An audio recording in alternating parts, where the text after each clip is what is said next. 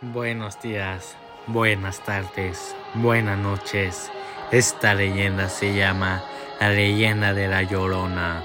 Se cuenta que la Llorona es una mujer que deambula por las calles de la Ciudad de México en busca de sus hijos, a los que ella misma asesinó, enloquecida durante una noche.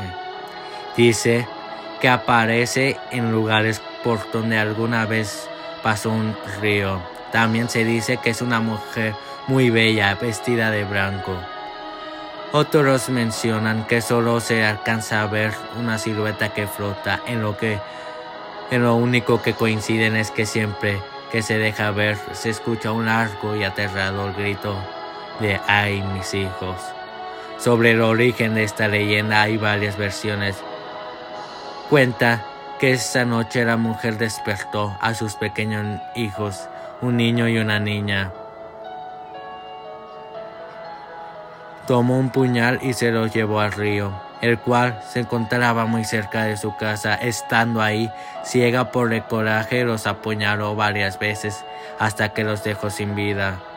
Minuto después, reaccionó y al darse cuenta de lo que había hecho, corrió desesperada por el río y emitió el escalofriante grito por el que la identificamos. Desde esa noche no se volvió a, ver, a saber más de ella y se convirtió en mito.